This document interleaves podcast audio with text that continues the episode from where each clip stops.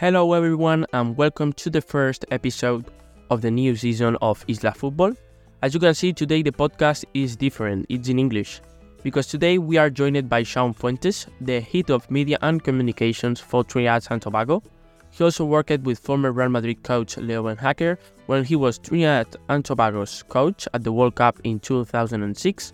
He worked alongside former Manchester United striker Dwight Yorke for 12 years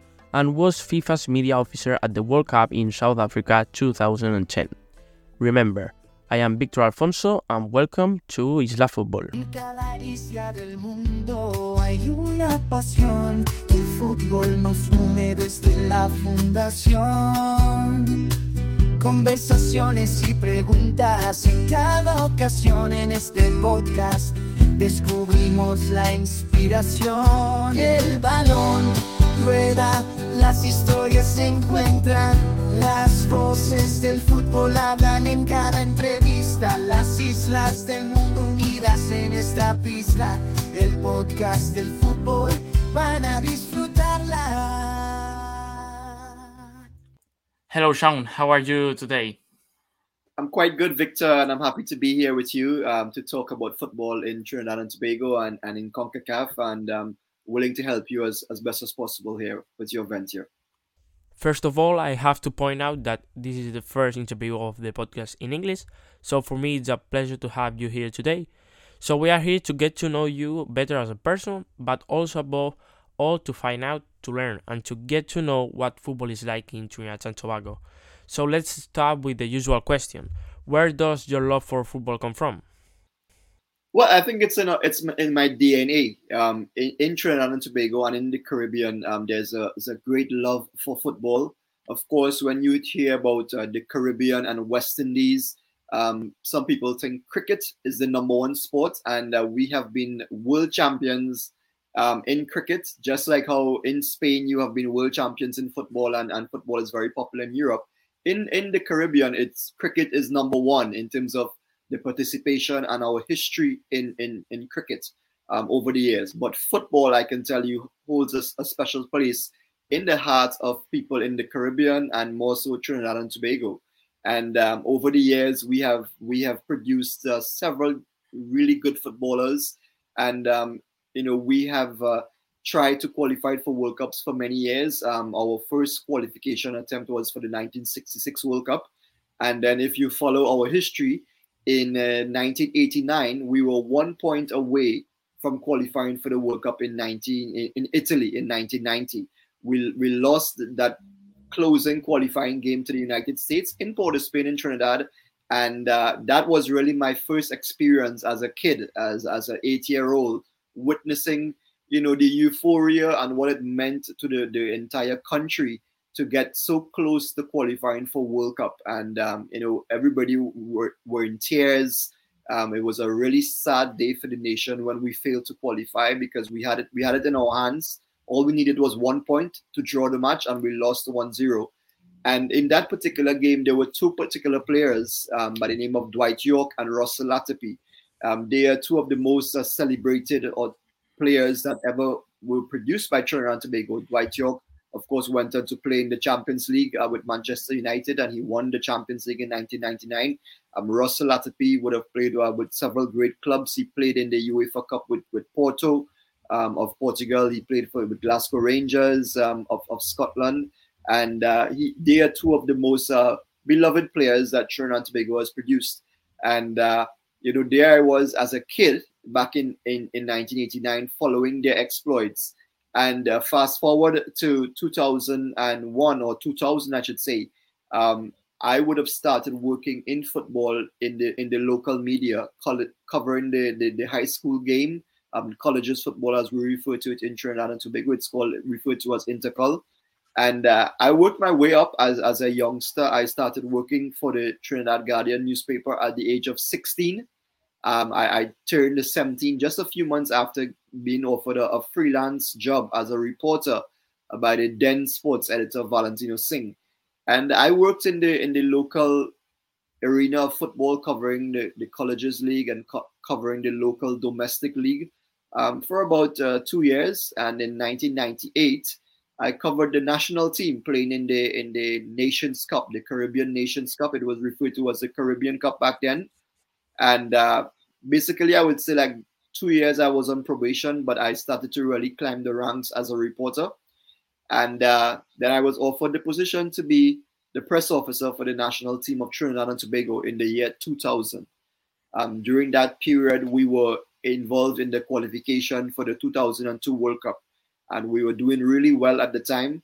Uh, we had we had placed third in the CONCACAF Gold Cup in uh, 2000. Um, I covered that tournament in, in Los Angeles with the national team. Uh, we were coached by Bertille St. Clair at the time, and uh, we had several great players in that squad: Shaka Hislop, um, Latta P, Dwight Yorke, yeah, Marvin Andrews, um, David Nakhid, several of the great players that we've produced over the years that who would have played in European football. And uh, Bertille St. Clair was was fired from the job because we lost the semi-final to Canada, and in came uh, the former Chelsea player Ian Porterfield. Um, he became the coach, and he took us through a, a, really good spell where we defeated Mexico in World Cup qualifying in the semi-final phase, and uh, we seemed set to qualify for the World Cup in Japan, Korea. But in that final round, uh, we, we didn't do too well. Uh, we lost games to Costa Rica, to USA, to Jamaica, and we finished at the bottom of the league. Um, and that really was the first real experience for me in, in being a press officer for the national team in CONCACAF football. And of course, if you look at our history, you would see a lot of things evolved from that time. In 2004, Bertille St. Clair became the coach again, and he took us um, through to the, the final round of qualification.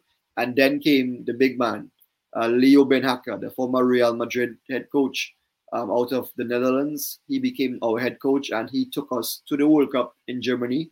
Um, what a fantastic experience that was, and uh, a, a, moment in history that will, will never be forgotten in Trinidad and Tobago as a country, not just from a football perspective, but it has been one of our major achievements as a country to qualify for the World Cup.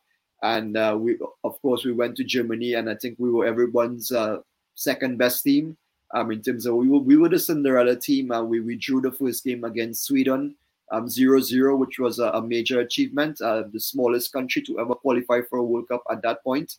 And uh, we played against England, we played against Paraguay, and I think we did really well.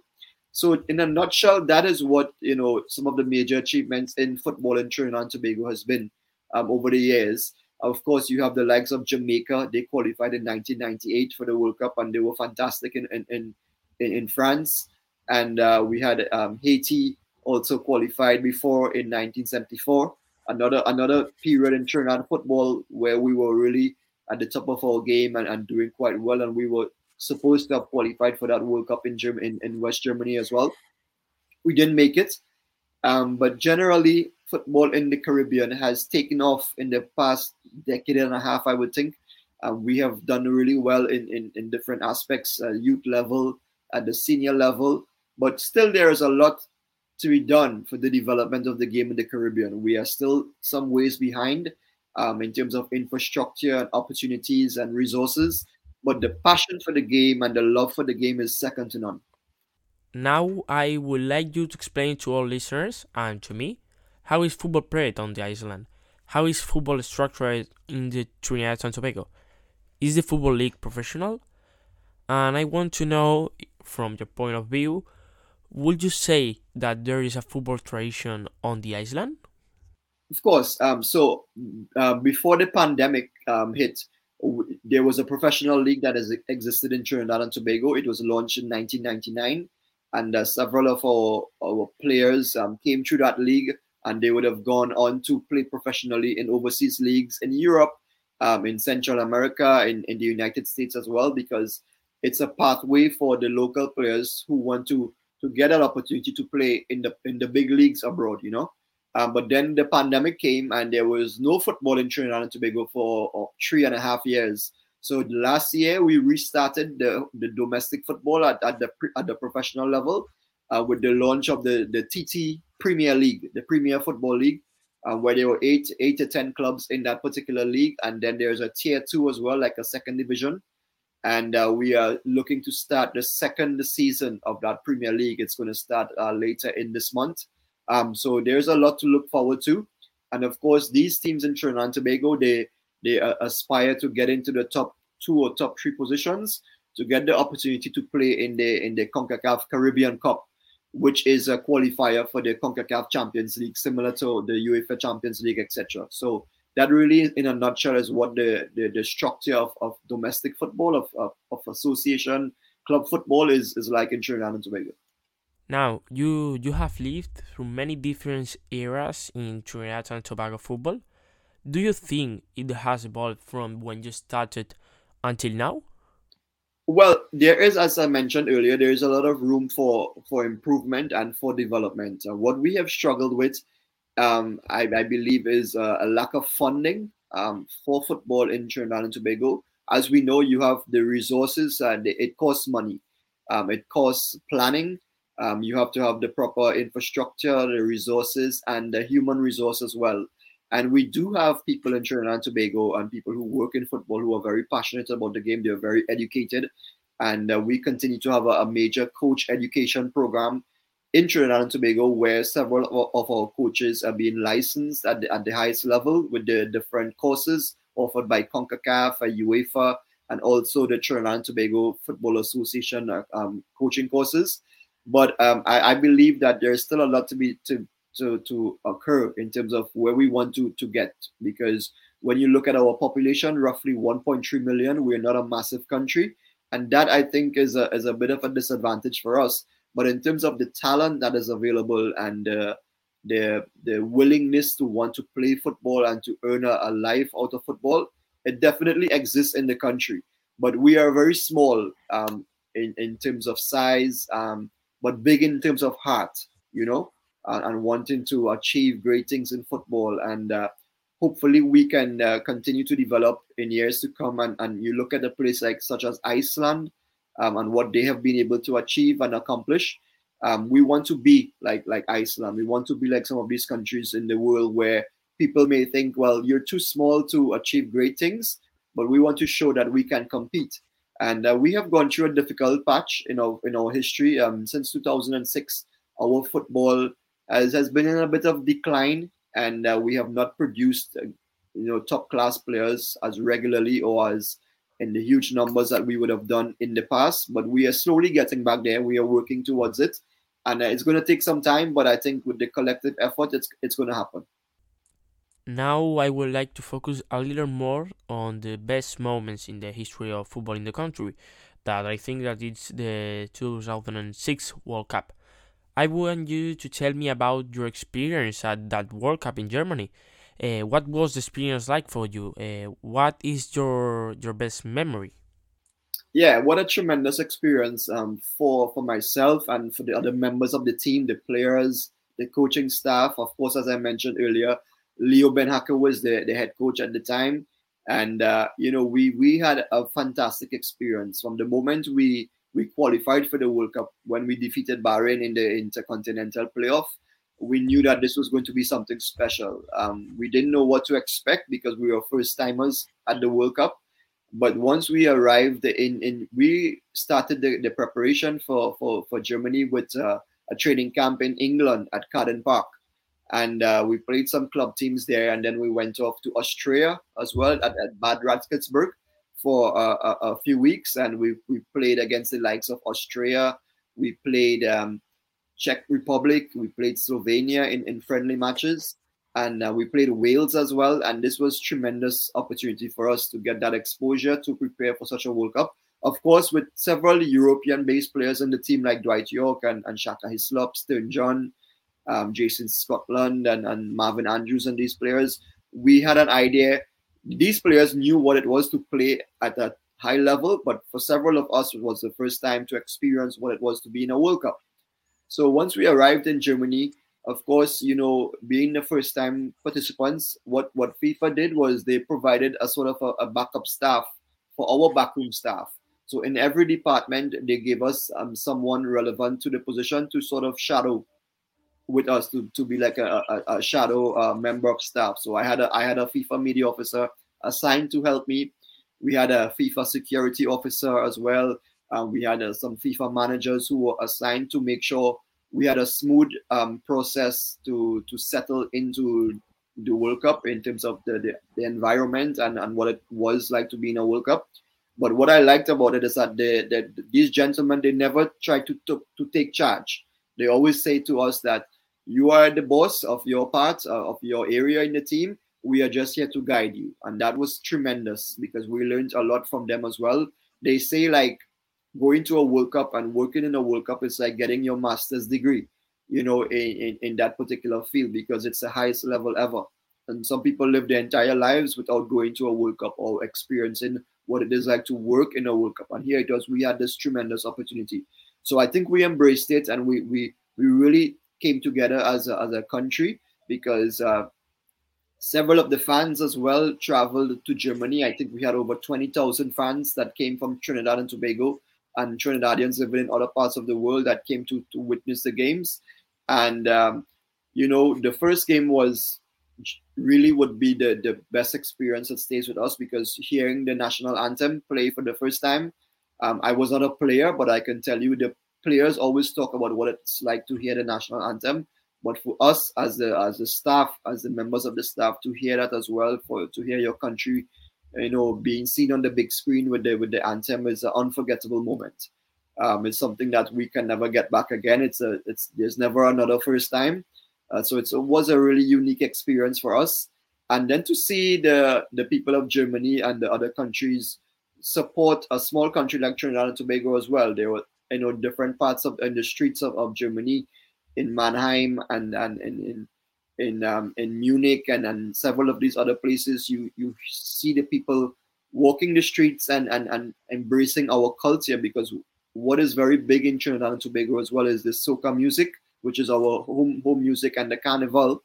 Um, so we we boast of having probably the best carnival in the world, right up there with with, with Rio and, and Brazil's carnival. So we took that to, to Germany. So there were a lot of cultural shows where we we put on display what Trinidad and Tobago has to offer.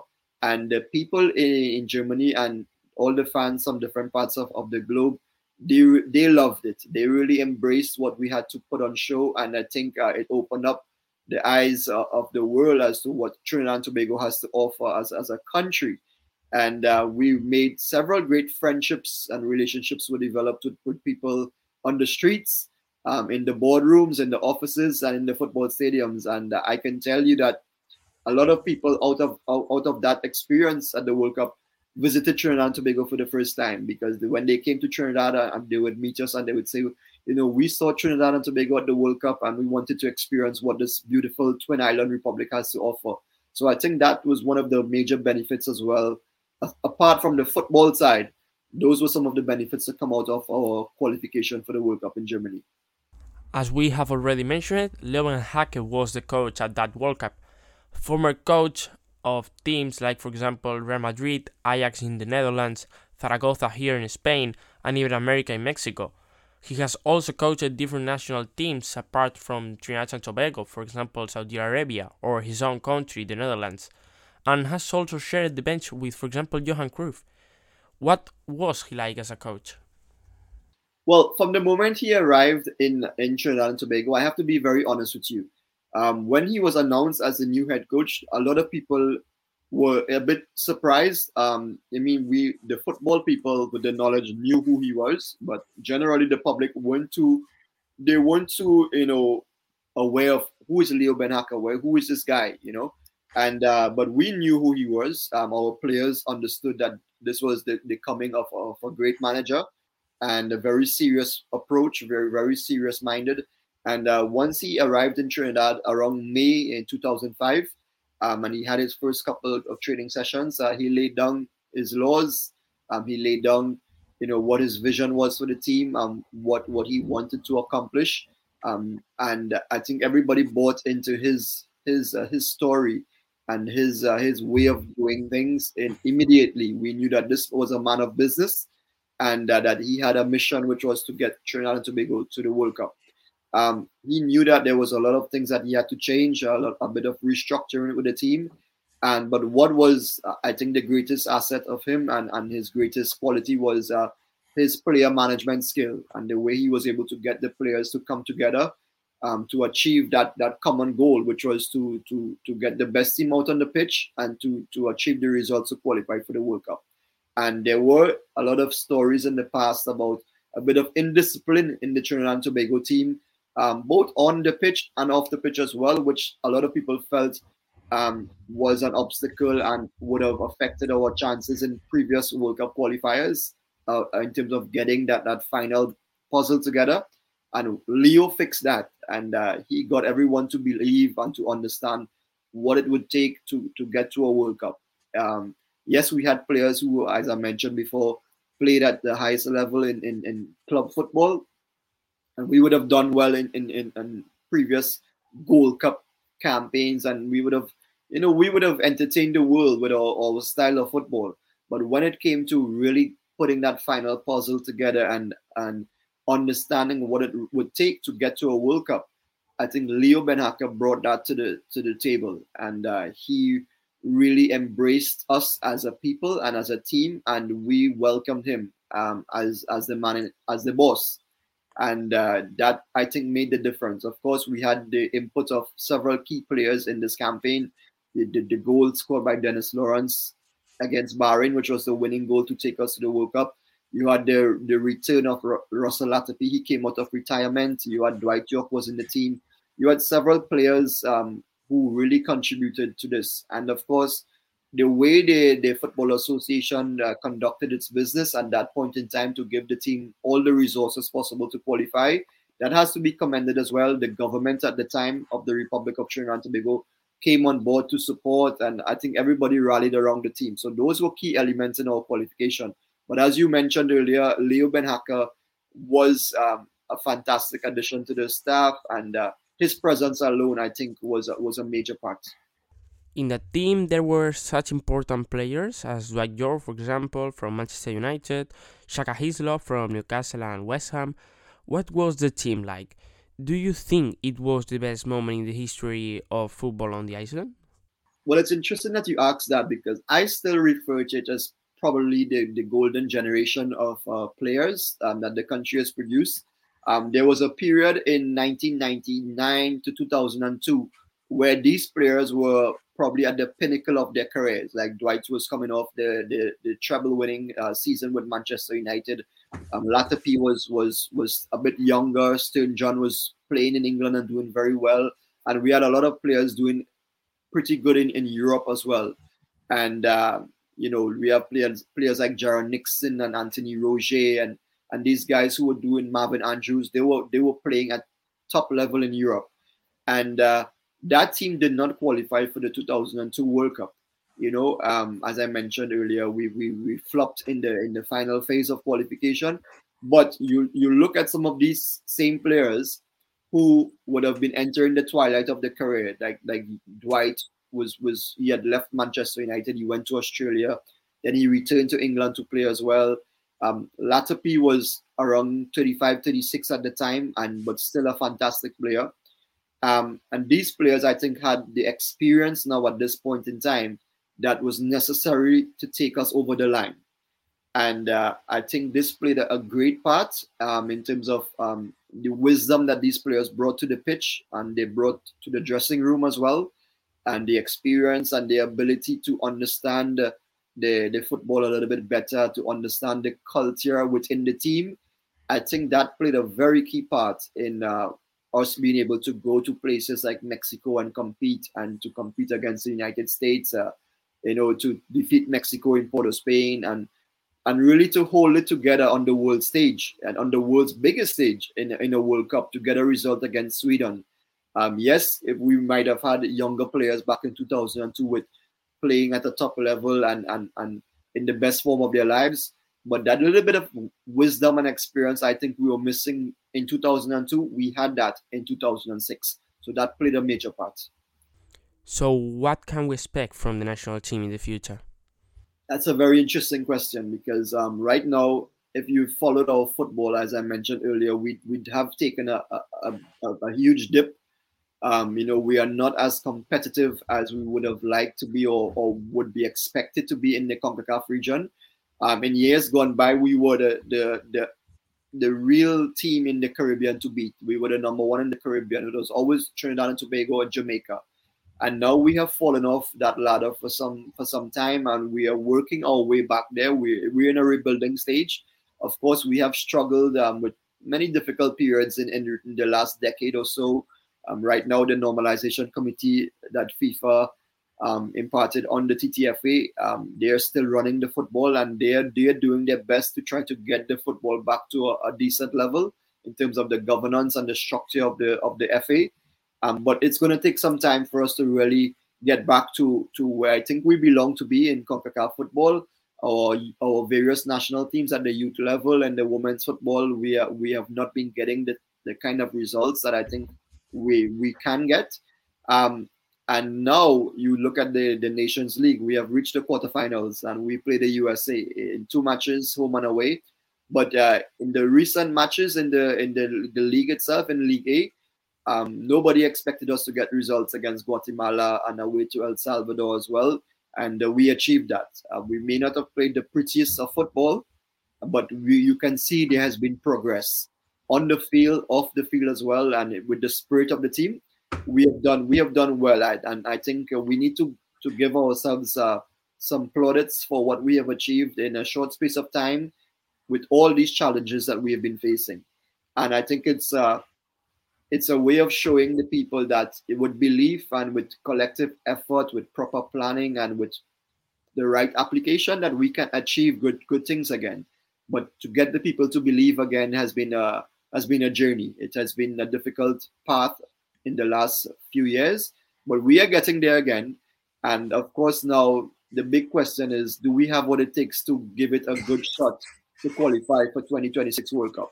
It's being played in our region, and uh, we want obviously to to give it our best shot to try to qualify for the World Cup. And I would tell you that the next six months, I think, will be very critical towards us achieving this goal and uh, seeing where we take our football for in the future. Finally, I would like to ask you a personal question. We have talked about uh, about what we would like to see in the future for football in Trinidad and Tobago, but what do you want for yourself in the future?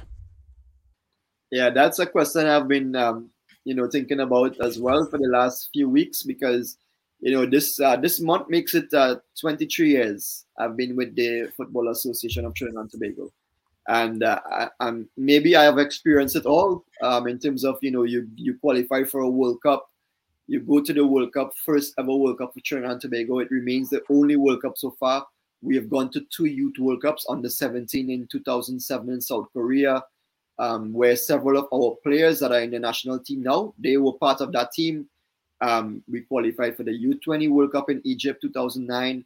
I had opportunities to work for FIFA as a media officer in in South Africa in 2010 and two youth World Cups also. And you think to yourself, well, you know, what do you want to achieve again? But of course, when you get to this level, it you know something stays with you that you want to continue to to to be part of the experience. You want to achieve more.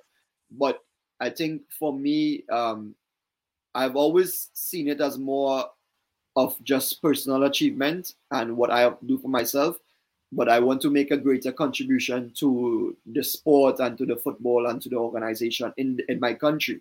So that has been my goal all throughout these 23 years, and I don't think I have done enough, or I don't think I have achieved that. Um, maybe some people will say, yes, you have done your part, and maybe you can look at uh, other aspects of life now and other options. But I still think I have a, a big part to play I have a contribution to make still, but I mean, the, the God knows what what's in store. He has the the final say, and I will continue to serve as best as I can until that day comes when I'm told either I'm no longer required to do it, or if that opportunity comes for me to move on. Um, but I think time will tell. Um, this is a, a key period for us in the history of our football and I will decide what I want to do. Um, maybe I continue to work in football, if not in Trinidad and Tobago, if the opportunity comes knocking to contribute to football outside of Trinidad and Tobago in a different capacity. Maybe not as a head of media, maybe in a managerial role, maybe as a as someone who contributes to the game uh, as as a coordinator or, or someone who just helps to make the game more beautiful and to en- ensure that the game runs in a in a professional way and for the people to enjoy. That's what I really want to do. And uh, on a personal level, um, of course, continue to enjoy the game and, and see where life takes me. Well, Shaun, that will be all. Thanks you very much for sharing this time with me. And it has been a great pleasure to have you here. And I hope you had a good time and you were comfortable. Yeah, it's been enjoyable. I hope I've uh, helped you along this way and in, in, in your assignment. And uh, I hope you enjoyed this as well. Thanks you everyone for listening and being part of our community. Your support drives our passion for the game. Thanks for listening and remember, I'm Victor Alfonso and this is Isla Fútbol.